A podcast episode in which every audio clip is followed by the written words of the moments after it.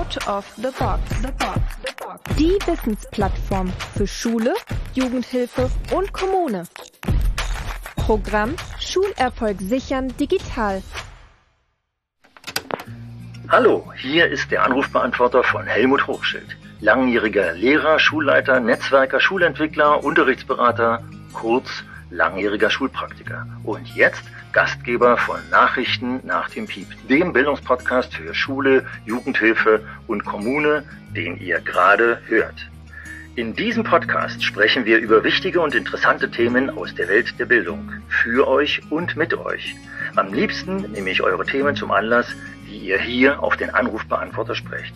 Lasst uns darüber ins Gespräch kommen, was für Schule, Schulsozialarbeit, Jugendhilfe und Kommunen in Sachsen-Anhalt wichtig ist. Hallo und herzlich willkommen zur Folge 12 unseres kleinen, aber feinen Podcasts Nachrichten nach dem Piep. Der aufmerksame Hörer wird mitbekommen, dass wir diesmal keine Stimme vom Anrufbeantworter haben, aber wer gleich die Stimme meiner Gesprächspartnerin hören wird, wird merken, dass wir diese Stimme schon mal auf Folge 7 gehört haben. Silke Mertens, wie war das mit Folge 7? Wie sind wir zueinander gekommen? Ja, schönen guten Tag. Ich freue mich über dieses Gespräch. Ja, wie sind wir zueinander gekommen? Die DKJS hat uns angefragt, ob wir ähm, Lust hätten, an dieser Podcast-Aktion teilzunehmen. Und das haben wir dann ganz einfach getan und so sind wir zueinander gekommen. Ja. Und äh, wir vom Team haben uns gedacht, äh, das klang damals so interessant, das Thema. Also im Großen und Ganzen kann man sagen, wie entwickelt sich eine Schule oder wie hat sich eine Schule entwickelt oder wie entwickelt sie sich weiter?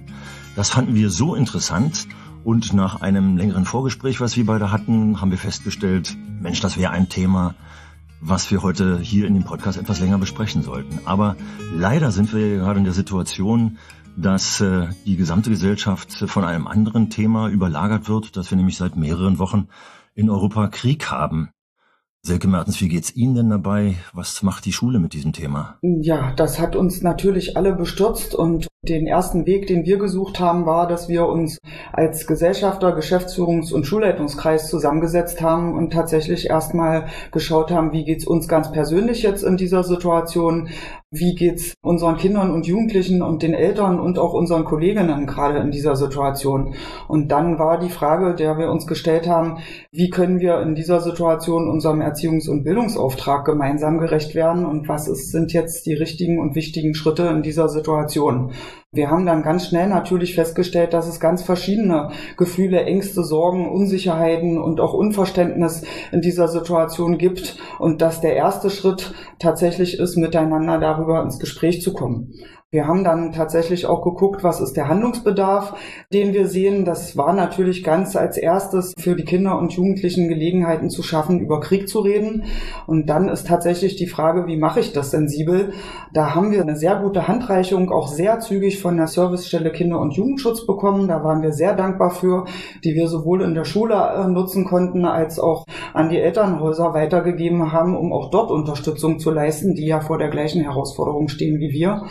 Wir haben dann ähm, geguckt, wo finden unsere Mitglieder der Schulgemeinschaft Möglichkeiten, sich zu engagieren, etwas zu tun. Wir haben mit der Anlaufstelle für Engagement, mit den Anlaufstellen für Engagement in Magdeburg verbunden und darüber informiert und verlinkt.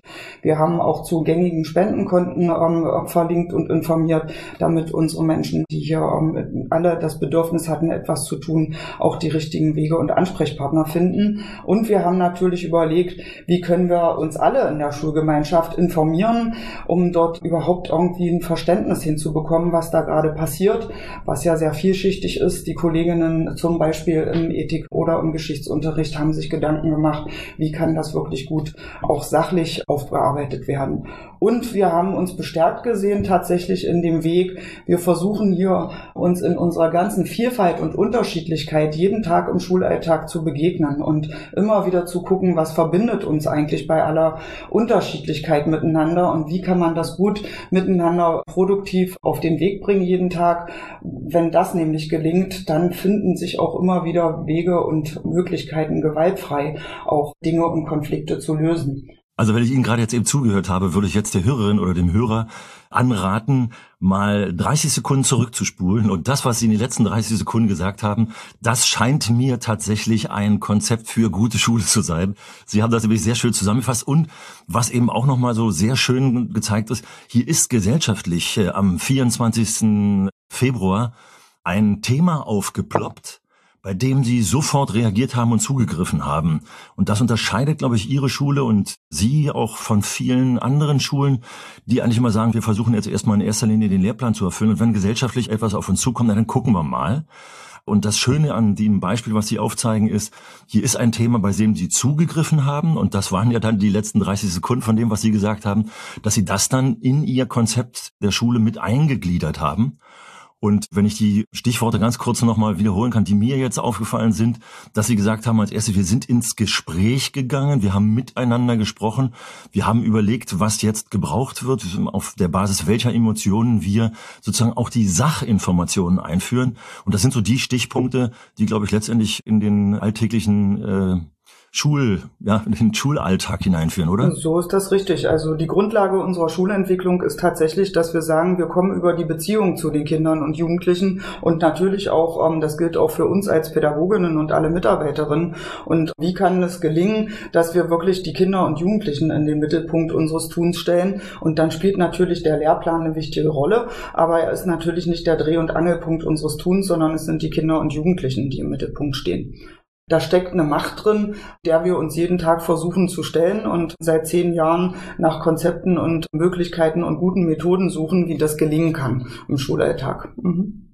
Und genau da ist der Punkt. Sie sagen, die Kinder und Jugendlichen stehen im Mittelpunkt. Also sie überlegen, was brauchen die eigentlich? Und Häufig ist ja eben die Perspektive noch eine andere, dass wir eben äh, schauen, wir müssen den Lehrplan erfüllen, wir müssen auf Prüfungen vorbereiten äh, und wir gucken, was wird dafür gebraucht, dass wir das abarbeiten können. Und das sind nicht die Kinder und Jugendlichen. Also hier merken wir den großen Unterschied, der zwischen, ich sage es jetzt mal verkürzt, zwischen traditioneller Schule und offensichtlich Ihrer Schulentwicklung steht. Sagen Sie noch mal in aller Ruhe äh, den Namen Ihrer Schule und äh, vor allem, wie haben Sie das geschafft, sozusagen den Einstieg in diese Entwicklung zu bekommen? Ja, also ähm, der Name unserer Schule ist Neue Schule Magdeburg. Diese mhm. Schule ist vor zehn Jahren aus einer Elterninitiative entstanden und ähm, es hatten sich bewegte Eltern gefunden, die genau das zum Ziel hatten, zu überlegen, wie kann Schule aussehen, die unsere Kinder in den Mittelpunkt stellt. Ähm, mhm. Wir haben dann uns tatsächlich auf den Weg gemacht und haben inzwischen eine Situation, dass wir natürlich ähm, festgestellt haben, wie viel es da drin zu lernen gibt mhm. und haben dann uns ähm, auch irgendwann verbunden, zum Beispiel auch mit dem Paritätischen, für den ich ja sozusagen auch heute in der Schule tätig bin. Ähm, ich bin von Hause aus Geschäftsführerin im Paritätischen Bildungswerk Sachsen-Anhalt und den Paritätischen treibt und bewegt natürlich die Idee, wie können wir in der Gesellschaft Vielfalt leben und die Verschiedenheit von Menschen zum Tragen bringen und auch Chancengleichheiten für alle Menschen in der Gesellschaft herstellen. Und das verbindet natürlich auch auf diese Weise unseren Verband auch mit dieser Schulentwicklung, der natürlich dann auch diese werteorientierte Idee im Dreh- und Angelpunkt hat. Und genau, das ist so der Weg, aus dem wir gekommen sind. Und da müssen wir, glaube ich, ganz kurz den Hörerinnen und Hörern erklären. Paritätischer Verband, das ist ja das, was in staatlicher Schule so direkt hm, nur am Rande stattfindet und schon gar nicht in Schulleitung wiederzufinden ist. Und Sie sind auch Teil der Schulleitung, aber eben nicht Lehrerin. Richtig? So ist das, genau. Wir, wir arbeiten auf allen Ebenen in der Schule tatsächlich nach dem Prinzip von Kollektiven und ähm, also im Team und einem kollektiven Verständnis. Das ist mhm. einfach auch ganz simpel, weil mehrere Menschen schaffen immer mehr zusammen als einer allein. Und auch, mhm. dass wir interdisziplinär zusammenarbeiten aus ganz unterschiedlichen Professionen heraus, macht uns eigentlich von Anfang an der Schulentwicklung auch aus, so dass mhm. ich tatsächlich bei uns im pädagogischen Geschäftsführungs- und auch Schulleitungskreis mit meinem Hintergrund als Sozialpädagogin und Erwachsenenbildnerin sitze mit dem Schwerpunkt, wie können Erwachsene, wie kann Teamentwicklung, wie kann Organisationsentwicklung funktionieren, dass wir quasi diese Konzepte auch leben können, die wir vorhaben. Mhm. Und da werden einige Hörerinnen und Hörer wahrscheinlich sagen, aha, da haben wir wieder, das ist eine Privatschule, die haben jetzt andere Möglichkeiten als wir als staatliche Schule. Und deswegen will ich noch mal ganz kurz erklären, diese These, die haben ganz andere Möglichkeiten, die stimmt eben nicht ganz. Richtig ist, dass Ihre Schulleitung etwas anders geformt sein kann, weil Sie eben in Trägerschaften und als Privatschule Ihre Schulleitung schon nochmal anders sozusagen konstruieren können. Trotzdem hat jede staatliche Schule auch die Möglichkeit, externe mit einzubinden. Und das ist dann auch ganz wichtig, vor allem wenn Schulsozialarbeit oder auch die Erzieherinnen und Erzieher in der Grundschule eben nicht Angestellte der Schule, des Schulamtes, der Bildungsverwaltung sind, sondern in Trägerschaft sind, ist es umso wichtiger, dass sozusagen die Trägerschaft in die Leitung mit eingebunden wird. Also letztendlich etwas anders konstruiert, aber letztendlich ist es in staatlicher Schule auch nochmal ganz, ganz wichtig. Und Sie haben sehr schön, Frau Mertens, eben nochmal geschildert, welche Kompetenzen Sie mitbringen. Also auch die Kompetenz der Erwachsenenbildung und die vielen anderen, die Sie noch genannt haben. Aber genau das ist der Punkt. Wenn man das schafft, bereits in Leitungsebene das zu installieren, dass multiprofessionell gedacht wird und auf unterschiedlichen Perspektiven gedacht wird. Und das haben Sie jetzt auch schon zweimal mindestens gesagt, Frau Mertens, und ich finde es so wichtig, das nochmal zu wiederholen. Die Unterschiedlichkeit der Menschen auch in der Handlungsebene der Pädagogen einfach hier nutzbar zu machen, ist ein wichtiger Kernpunkt für Schulentwicklung, den Sie offensichtlich gelebt haben. Und das ist eben nochmal der wichtige Punkt, dass wir das auch schon auf Leitungsebene schaffen. Das heißt, wenn jetzt Zuhörerinnen und Zuhörer dabei sind, die eben nicht auf Leitungsebene sind, ja, aber wie, wie kriege ich das hin? Dass man eben auch als normale Lehrkraft, als normale Pädagogin, in welchem Bereich auch immer, versucht immer wieder zu öffnen, die Perspektive mit einzubringen und darauf zu schauen, dass eben auch in der Leitungsebene das dann ankommt. Und da gibt es ja haufenweise Gremien, auch in staatlichen Schulen, die Schulkonferenz, die Gesamtkonferenz und, und, und, wo man da Einfluss nehmen kann. Aber kommen wir wieder zurück. Äh, ich habe jetzt ein bisschen erklärt, wie das mit der Leitungsebene ist. Kommen wir wieder auf die wichtigen Menschen, die wichtigsten Menschen in der Schule zurück, die Kinder und Jugendlichen. Wie kriegen Sie diese, diese Perspektive, die Sie eben auf Leitungsebene geschildert haben, auf die Kinder und Jugendlichen umgebrochen. Genau, also die erste Erkenntnis, die natürlich dort auch steht und mit der wir nach wie vor auch arbeiten, ist, dass wir von innen nach außen arbeiten. Das heißt, wir fangen zuerst bei uns Erwachsenen an. Das haben wir auch noch mal vor zweieinhalb Jahren im Besonderen angefangen, dass wir gesagt haben, wir als Erwachsene müssen erstmal für uns auch ganz viel lernen, um in diese neue Art von Arbeit tatsächlich auch in dieser Art erfolgreich zu sein. Und das heißt, dass wir auch uns Erwachsene in unserer Vielfältigkeit mit unseren ganz unterschiedlichen wie wir in Schule gekommen sind, mit dem, was wir alles mitbringen, dass wir auch das erstmal positiv und produktiv zum Leben und in die Gemeinsamkeit bringen müssen. Kurzer Zwischenruf, das heißt also, es zeigt, Sie gehen hier ganz vorbildlich vor. Sie fangen bei sich an, um etwas, was Sie dann bei sich geschafft haben, auf die Kinder und Jugendlichen zu übertragen, richtig? So ist das. Und die Themen, die uns dort bewegen, ist, das hört sich immer so wunderbar an, wenn man von Vielfalt und von Verschiedenheit redet. Und im Alltag merken wir dann eigentlich immer ganz schnell, wie schwierig das auch manchmal ist, auszuhalten, dass da irgendwie jemand so ganz anders ist als ich und der sagt da immer irgendwelche Dinge, die ich ganz furchtbar finde und dann ist man tatsächlich sofort auch jeden Tag im Alltag in der Herausforderung, sich dort nicht abzugrenzen, sondern das als Herausforderung und als Angebot zum Lernen auch für sich selbst zu betrachten und nochmal hinzugucken und mit dem Kollegen zu sprechen und zu sagen, sag mal, wie meinst du das? Habe ich das richtig verstanden? Und dann hat man sofort auch schon eine Verbindung und das sind Dinge, die man im Einzelnen machen kann, auf dem Flur, im Lehrerzimmer, die man aber auch gut in Teamberatungen, in Konferenzen üben kann. Und es ist tatsächlich auch ein Feld, was es zu üben gibt, auch für uns Erwachsene. Wir haben das nicht mhm. tatsächlich alle gut gelernt, uns zuzuhören, die Unterschiede auch wertzuschätzen und dann gemeinsam nicht aus dem Aber heraus, sondern mit einem Und zusammenzuarbeiten und zu gucken, wir ringen nicht darum, was besser oder schlechter ist, sondern wir gucken vielleicht mehr, wie die unterschiedlichen Ideen sich in einem Und zusammenbinden und zusammenkommen können. Mhm.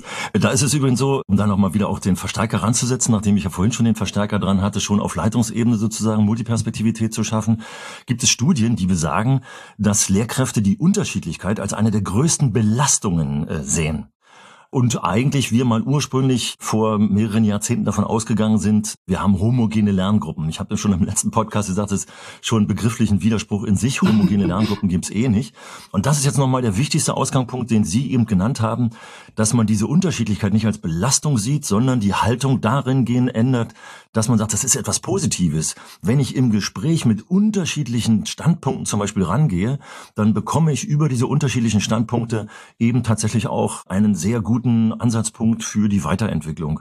Und letztendlich ist das übrigens auch das Gleiche für den Unterricht. Genau so ist das. Und es gibt auch, und das ist aber tatsächlich auch so, dass wir das auch üben müssen und auch lernen müssen. Wie geht das auch in größeren Gruppen, ähm, tatsächlich jeden zu Wort zu kommen, sich gegenseitig zuzuhören, bis ich wirklich verstanden habe, was der andere meint. Da gilt es dann auch manchmal manchmal längere Kreise zu ziehen. Das wirkt dann manchmal anstrengend und langwierig, ist aber nach hinten raus dann eine Verkürzung, weil wenn ich mich tatsächlich richtig verstanden habe, dann kann ich auch gut zusammenarbeiten und die Dinge auch zusammen bewegen. Und das mhm. ist quasi das, was wir dann auch natürlich, es gibt keine, aus meiner Sicht gibt es die Idee der Homogenität in Lerngruppen nicht, auch wenn ich das ja. übersetze auf Kinder und Jugendliche. Jeder ja. Mensch ist einzigartig und besonders und damit mhm. ist es schon klar, ähm, dass wir da nicht alles gleich machen können. Natürlich gibt es Dinge, die uns Menschen alle verbinden. Wir haben die gleichen Bedürfnisse, ob das das Bedürfnis nach Zugehörigkeit, nach Sicherheit ist, nach Verbundenheit. Wir wollen alle in irgendeiner Form was leisten. Wir wollen gesehen und anerkannt werden. Wir wollen kreativ sein und mitgestalten, aber jeder von uns hat das und auch ähm, alle Kinder und Jugendliche haben das in unterschiedlicher Ausprägung. Und dazugelegt kommen natürlich noch die ganz verschiedenen Interessenlagen. Und natürlich ist es dann eine Herausforderung, wenn ich vor einer Klasse von äh, mit 24 so ganz unterschiedlichen jungen Menschen stehe als einzelner Mensch und denke, oh, wie soll ich das dann jetzt alles sozusagen auch ähm, handeln und bedienen? Und natürlich kann ein einzelner Pädagoge das nicht leisten. Mhm. Wobei es da schon eben doch Ansatzpunkte gibt, da kommt jetzt, da spricht jetzt ein bisschen der Methodiker aus mhm. mir. Sie haben das ja sehr schön gesagt, dass Sie gesagt haben, wir müssen ins Gespräch gehen und man muss es aushalten, dass es unterschiedliche Standpunkte gibt. Aber das ist immer besser, wenn man eben eine große Gruppe, hier in dem Fall, Sie haben jetzt gerade den Bogen so schön in die Lerngruppe gezogen, das ist immer besser, wenn man nicht in der ganz großen Gruppe spricht, sondern wenn man erstmal die große Gruppe in kleine Gruppen einteilt und die erstmal miteinander sprechen lässt und dann mal hört, was haben denn die unterschiedlichen Gruppen denn da besprochen. Also tatsächlich das Aufbrechen, das ist jetzt hier sozusagen das Plädoyer des Aufbrechens von Frontalunterricht in Gruppen, dass man dann erstmal das Thema in die Gruppen reingibt und die Rolle des Lehrers, der Lehrkraft hier nochmal verändert, indem man sagt, ich höre jetzt erstmal zu, was reden die eigentlich in den Gruppen? Ach Mensch, was sind da eigentlich für Standpunkte? Das habe ich ja vorher noch gar nicht bedacht. Und wenn man das schafft, das ist erstens entlastend, wenn man den anderen zuhören kann, wenn man sie für ein Thema motiviert hat und die dann ins Gespräch gehen. Ich kann das immer sagen, ich bin eigentlich äh, Lehrkraft gewesen für die Älteren. Und wenn ich aber gehört habe, wie die Grundschüler dann plötzlich zu einem Thema miteinander reden, habe ich immer gedacht, Mensch, ich sollte als Erwachsener viel häufiger den Kindern zuhören. Mhm. Und da würde ich gerne nochmal den Bogen und mit Ihnen zusammen nochmal packen, sehr konkret. Ich hatte ja nach den ersten Schritten gefragt und offensichtlich, wenn ich das richtig verstanden habe, haben Sie Schritte begangen, dass die unterschiedlichen Professionen auf der Erwachsenenebene ins Gespräch zu führen mhm. und haben dann Prozesse entwickelt, wie wahrscheinlich auch Unterricht mhm. anders aussieht.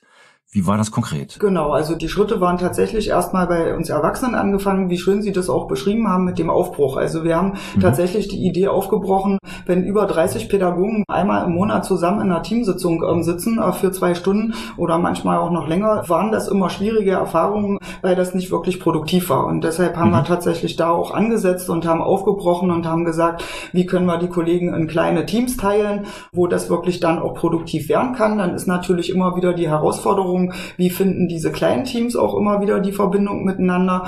Und genauso ist das natürlich dann eine Situation, die es dann gilt, auch mit den Kindern und Jugendlichen zu machen. Auch da sind wir dabei, dass wir ähm, an einzelnen Tagen tatsächlich auch die Struktur aufbrechen und sagen, Kinder können sich auch schon mal in kleineren Gruppen finden. Und das muss aber alles gut vorbereitet sein. Dafür müssen die Rahmenbedingungen stimmen, weil wir haben natürlich sonst die ganzen Thematiken, die dann da natürlich dazukommen. Wie ist es mit der Aufsichtspflicht? Wenn ich die alle sich selbst überlasse, das muss auch gut vorbereitet sein, weil die Kinder müssen ja auch Angebote bekommen und auch die müssen vorbereitet sein. Und es ist natürlich ein ganz anderer Aufwand, so ein Setting vorzubereiten, als wenn ich einmal den Unterricht für 24 Kinder vorbereite. Und das ist mhm. auch ein Schritt, der ein großer ist und der nicht einfach so nebenher zu haben ist, weil das überfordert und überlastet sonst auch wieder die Menschen. Und deshalb muss man da diese Wege auch langsam und behutsam gehen. Mhm. Und dann haben Sie sozusagen den Bogen gerade in ein Stichwort gebracht, was wir in einem Vorgespräch mal besprochen hatten, nämlich Sie sind ja ausgegangen tatsächlich von der These weg vom Lehrplan erfüllen hin zu den Jugendlichen und Sie haben eben zum Schluss nochmal gesagt, wie man diese Aufbruchssituation schafft. Erstens haben Sie davon gesprochen, dass das Lehrkräfteteam oder Pädagoginnen-Team, sind ja nicht nur die Lehrkräfte, tatsächlich miteinander die Veränderung in Gang bringen. Und ein großer Punkt, den ich jetzt bei Ihnen zum Schluss raushörte, den Sie vielleicht auch noch mal genauer beschreiben können, ist, dass man eben Lernumgebungen schaffen muss, in denen man zum einen, Sie sprachen eben von der Aufsichtspflicht, es schafft, dass die Lehrkraft sozusagen oder der Pädagoge, die Pädagogin, die da drin ist, den Überblick behält, aber andererseits Freiheiten entstehen, sodass die Kinder und Jugendlichen miteinander sprechen können. Wie sehen bei Ihnen die Lernumgebungen aus? Genau, also wir haben inzwischen tatsächlich auch mit Unterstützung von Fördermitteln, ähm, da hat uns auch die Software AG unterstützt, tatsächlich mal in ähm, zwei größeren Lernwelten das auch als Prototyp umsetzen können. Also wir freuen uns auch über jeden, der Interesse hat, sich das mal anzuschauen. Und das heißt, dass auch da die Pädagoginnen im Team gemeinsam überlegt haben, wie muss eine Lernumgebung aussehen, welche unterschiedlichen Tätigkeiten sollen die Kinder und Jugendlichen dort, also finden dort statt und was muss ich sozusagen Lernen in einer Lernumgebung abbilden, damit das sich dort gut entfalten kann. Und das waren auch jeweils Teamarbeiten, wo wirklich die Pädagogen aus den unterschiedlichen Blickwinkeln draufgeschaut haben. Wir haben das einmal jetzt noch ganz fachzentriert mit dem Fach Geografie gemacht und haben das dann auch noch mal einmal für die Lernwelt Mathe umgesetzt. Und der nächste Schritt, den wir in der Entwicklung gehen wollen, ist natürlich, dass wir jetzt auch Teams fächerübergreifend zusammensetzen, weil das Spannende in unserer Zeit ist auch, dass Kinder und Jugendliche lernen, auch die Dinge zu verbinden, da Schlüsse zu ziehen, auch Reflexionsfähigkeit zu entwickeln und dass dann eben nicht das Häppchen Mathe neben dem Häppchen Physik steht und neben dem Häppchen Bio und neben dem Häppchen Ethik und ich kriege die Verbindung und den Bezug in meinen Lebensalltag nicht hin und deshalb ist es der nächste Schritt, dass wir auch für die, die Planung der Lernwelten und die Planung von Unterrichts und jetzt Teams ähm, zusammensetzen, die dann wirklich auch aus unterschiedlichen Fächern sich dann zusammenfinden. Das ist unser nächster Entwicklungsschritt. Ja, da haben Sie eben schon beim Fächerübergreifend das nächste dicke Brett genannt, bei dem übrigens auch Wissenschaftler, die Neurowissenschaftler, die Gehirnforscher ganz klar sagen, so könnte Lernen viel besser funktionieren, wenn wir eben nicht in Fächergliedern, sondern fächerverbindend arbeiten. Äh, können Sie noch mal, aber ganz kurz, Sie haben gesagt, für Geografie und für Mathematik, Mathematik ist natürlich für mich immer besonders interessant, weil es ja eigentlich ein total abstraktes Fach ist.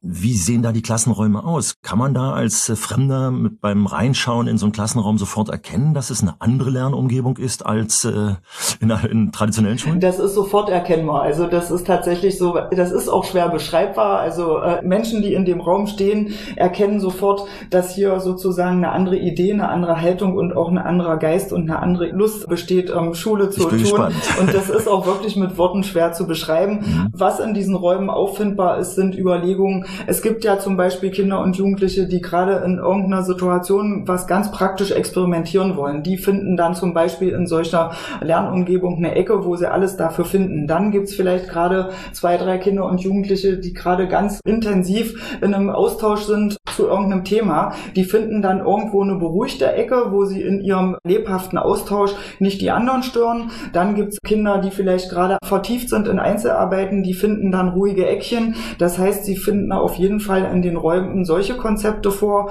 Und natürlich als erstes, wenn man die Räume betritt, sieht man, dass dort nicht 24 Tische und 24 Stühle und eine Tafel stehen, sondern dass das irgendwie plötzlich ganz anders aussieht. Und vielleicht fällt auch als erstes auf, dass dort nicht 24 Stühle zu finden sind und dann ist vielleicht die erste Frage, wo sitzen die dann alle? Also von daher muss ich gleich erstmal sagen, total spannend. Sie haben es jetzt zweimal auch schon erwähnt, dass Sie gesagt haben, äh, kommen Sie her, gucken Sie sich das an. Sie werden zum Schluss unseres Podcasts, unseres Gesprächs äh, Ihre Kontaktdaten nennen. Ich kann es nur sagen, guckt euch's an. Ich habe diese Schule auch noch nicht kennengelernt, aber ich kenne andere Zusammenhänge, wo ich mir sehr gut vorstellen kann, dass das läuft. Aber Sie haben eben in Ihren Worten auch zwei Begriffe oder einen Begriff eigentlich genannt, bei dem, glaube ich, ganz viele, vor allem Lehrkräfte aufhorchen. Sie sprachen davon, dem Wort stören. Und ich höre praktisch schon in die Köpfe der Hörerinnen und Hörer hinein, das geht mit meinen Schülern nicht. Die sind nicht motiviert, die stören dauernd. Was steckt dahinter? Da steckt ja auch so ein bisschen die Beziehungsebene drin, das Klima drin. Können Sie da mal beschreiben, wie Sie das in Ihrer Schule in den Griff gekriegt haben, wie Sie die Störer, ich nenne sie einfach mal kurz so, in den Griff bekommen und wie die Beziehungsebene zwischen den Kindern untereinander einerseits, aber auch den äh, Lehrkräften und den Kindern aussieht? Ja, da möchte ich ganz ehrlich sein. Also zu behaupten, dass wir das in den Griff bekommen haben, da bin ich weit von entfernt, weil wir sind tatsächlich, wie ich ja versucht habe, auch das zu beschreiben, auch noch nach zehn Jahren immer noch eine lernende Gemeinschaft. Wir lernen tatsächlich noch sehr viel und wir haben das natürlich beileibe nicht. Wir sind in der Beziehung keine Musterschule, die behaupten kann, bei uns gibt's keine Störung. Ich denke, auch die Störung wird's immer geben. Da bin ich, spricht jetzt die Sozialpädagogin, die sagt, Störungen haben Vorrang. Und dann ist tatsächlich die Frage, was wir vorhin schon hatten, da schließt sich auch der Kreis Kollegenkreis hinzuhören, warum stört jetzt jemand? Was belastet da vielleicht gerade? Warum ist der Mensch oder der Jugendliche oder das Kind gerade nicht arbeitsfähig? Und dort hinzuhören und auf der anderen Seite aber auch Dinge zu entwickeln, dass ich trotzdem auch mit der anderen Gruppe weiter im Unterricht arbeiten kann. Weil wenn nur Störungen Vorrang haben und ich dann vor lauter sozusagen zuhören und gucken, was jetzt gerade die Kinder bewegt, nicht mehr in den Unterricht komme, dann ist das auch sozusagen immer wieder eine Balance, für die wir Antworten finden müssen. Wo finden die Jugendlichen den Raum und auch die Unterstützung, ihre Konflikte zu klären und das nicht innerhalb des Unterrichts tun zu müssen. Und dafür müssen wir Dinge entwickeln, die dann den Kolleginnen und auch den Jugendlichen an die Seite gestellt werden. Und da sind wir auf dem Weg. Da kann ich aber beileibe noch nicht behaupten, dass wir da die Vorzeigeschule sind. Mhm. Sie haben gesagt, Sie haben Dinge entwickelt. Können Sie ganz konkret, ganz kurze Stichpunkte sagen? Was sind das für Dinge, die Sie da schon entwickelt haben, die offensichtlich zumindest eine Anfangswirkung schon haben? Also es ist momentan so, ich habe ja vorhin gesagt, dass wir gerade aktuell noch auf der Ebene sind, dass wir im Pädagogenkreis arbeiten und da gibt es eine Methode, die wir gerade miteinander üben und die nennt sich zum Beispiel Clean the Air. Das heißt, ähm, wie gehe ich damit um, wenn mir gerade was furchtbar quer liegt? Das heißt, wenn ich als Erwachsener eine Störung habe und mich gerade was wahnsinnig aufregt oder ärgert oder sonst irgendwas und wie kriege ich das sozusagen mit meinem Kollegen geklärt? Das sind Dinge, die wir sozusagen, wir lassen uns auch begleiten an der Organisationsentwicklung und auch in der Teamentwicklung die uns dann tatsächlich Menschen, die damit Erfahrung haben, auch an die Seite geben und wo wir jetzt Methoden finden, das zu tun. Und wen diese Methode interessiert, das würde jetzt, glaube ich, ein bisschen weit führen. Ja. Da, auch da sind wir natürlich gerne bereit zu teilen, weil unsere Idee mhm. tatsächlich ist, genauso wie wir von anderen Schulen lernen möchten, sind wir natürlich auch gerne bereit, unsere Erfahrungen zu teilen und da auch anderen zu ermöglichen, um da entsprechend zu lernen. Da hängt ja nochmal das Stichwort Vernetzung dran. Also Sie haben es ja schon beschrieben, dass Sie innerhalb der Schule eine tolle Vernetzung geschaffen haben und Teamwork geschaffen haben. Und Sie haben eben jetzt nochmal angerissen, dass das auch nach außen hin total wichtig ist, dass man eine Vernetzung schafft. Und wir hatten uns mal in einem Vorgespräch auch darüber unterhalten, ich will das nur kurz anreißen, dass es eigentlich schön wäre, wenn Schulen mit solcher positiven Entwicklung, wie Sie sie beschreiben, und das ist ja das Schöne, dass Sie auch beschreiben, dass Sie auf dem Weg sind, Sie sind noch lange nicht fertig, dass es schön ist, wenn man da eine Vernetzung nach außen schaffen würde, dass das Schulsystem dann auch mal so ein bisschen verändert wird. Denn alles, was Sie beschreiben, braucht eigentlich Schule. Also zum Beispiel, ich komme mal wieder zurück zu Clean the Air. Das ist ja so ein bisschen das, was äh, ein bisschen wohl merkt, aber es setzt an, was das der Begriff Klassenrat ja auch mitbringt. Mhm. Dass aber viele Lehrkräfte sagen, Mensch, dafür habe ich keine Zeit, ich muss meinen Lehrplan schaffen. Mhm. Aber das ist eben nochmal der Punkt, dass ich viel mehr in die Köpfe der Schüler auch an Wissen hineinbekomme, wenn die Air gecleant ist, sozusagen. Genau, also so die Luft bereinigt ist und die Emotionen, die negativen Emotionen raus sind. Und das müssen wir begreifen als zweite Haltungsveränderung, dass wenn wir dafür uns die Zeit nehmen, letztendlich viel mehr in den Köpfen drin bleibt, als wir das im traditionellen Unterricht machen. Und ich will noch mal ganz kurz zum Schluss, wir müssen so langsam ja zum Schluss kommen, aber noch mal kurz zwei Giftpunkte, hätte ich jetzt beinahe gesagt, hineinpacken und bin ganz gespannt, wie Sie damit umgehen. Also ich als Pädagoge und als jemand, der inzwischen weiß, wie Lernprozesse eigentlich richtig laufen, weiß, dass Klassenarbeiten, Noten und Prüfungen eigentlich Störfaktoren sind. Haben Sie diese Störfaktoren und wie gehen Sie damit um?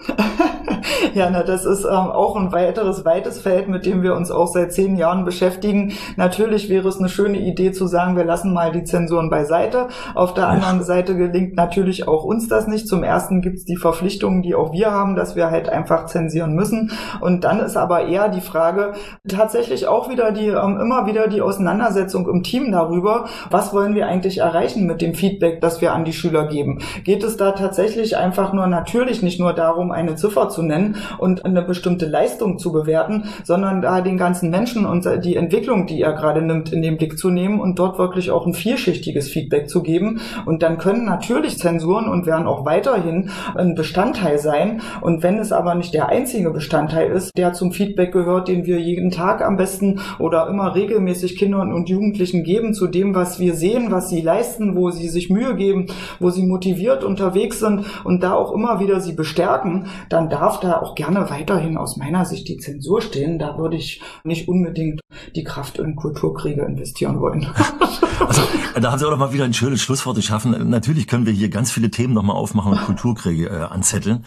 Andererseits ist es aber so, dass man eben auch hier, und das scheinen Sie in Ihrer Schule ganz toll zu machen, Kompromisse schafft, mhm. dass man jetzt nicht den Kampf an Stellen führt, wo man merkt, ah, das bringt nichts, wir müssen uns ja auch gewissen Bedingungen und rechtlichen Grundlagen beugen, sondern dass man jetzt schaut, mit dem Blick, und das will ich noch mal verstärken, dass Sie gesagt haben, wir gucken auf die Kinder und Jugendlichen, die stehen im Mittelpunkt.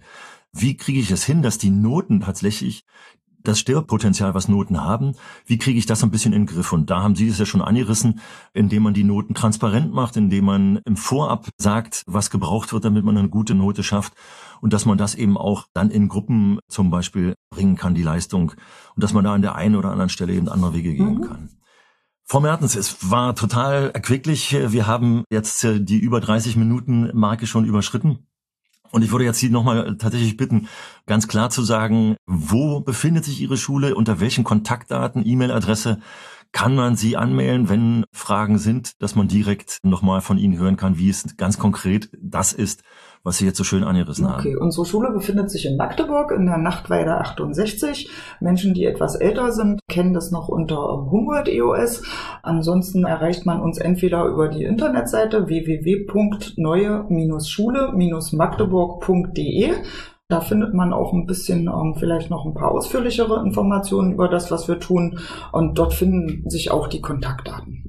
Frau Mertens, vielen, vielen Dank. Ich finde, dass dieser Podcast wieder ein toller Anlass war zu sagen, wir haben viele Probleme in den Schulen. Sie sind sie angegangen. Sie haben auch sehr schön geschildert, dass sie noch lange nicht fertig sind und dass sie auch Probleme haben, die jede andere Schule auch hat. Aber dass sie eben produktiv und positiv damit arbeiten und unter anderem deswegen so gut arbeiten, weil sie zum Beispiel als Sozialpädagogin auch mit in der Schulleitung sind und auch in anderen Bereichen multiprofessionell sozusagen oder multiperspektivisch gearbeitet wird. Sie also, wie Sie es so schön mehrfach gesagt haben, die Diversität, die in Ihrer Schule sind, als Chance nehmen und nicht als Begrenzung nehmen. Von daher vielen, vielen Dank. Ich hoffe, dass die Hörerinnen und Hörer, die diesen Podcast gehört haben, mindestens genauso viel gelernt haben, wie ich mit Ihnen zusammen gelernt habe. Vielen Dank und möchte hier nochmal anregen, wer also uns ein Thema schicken will, und auf den Anrufbeantworter sprechen möchte, unter der Nummer 0176 1257 6785. Wer das auf die Schnelle nicht mitgekriegt hat, kann zurückspulen oder auf die Seite von Schulerfolg sichern digital gehen. Der sollte sich melden und wir freuen uns auf den nächsten Podcast. Und nochmal, Frau Mertens, vielen, vielen Dank und ich wünsche Ihnen ganz viel Erfolg für die weitere Entwicklung Ihrer Schule. Ich bedanke mich recht herzlich. Alles klar, auf Wiedersehen und äh, für alle Hörerinnen und Hörer bis zum nächsten Podcast.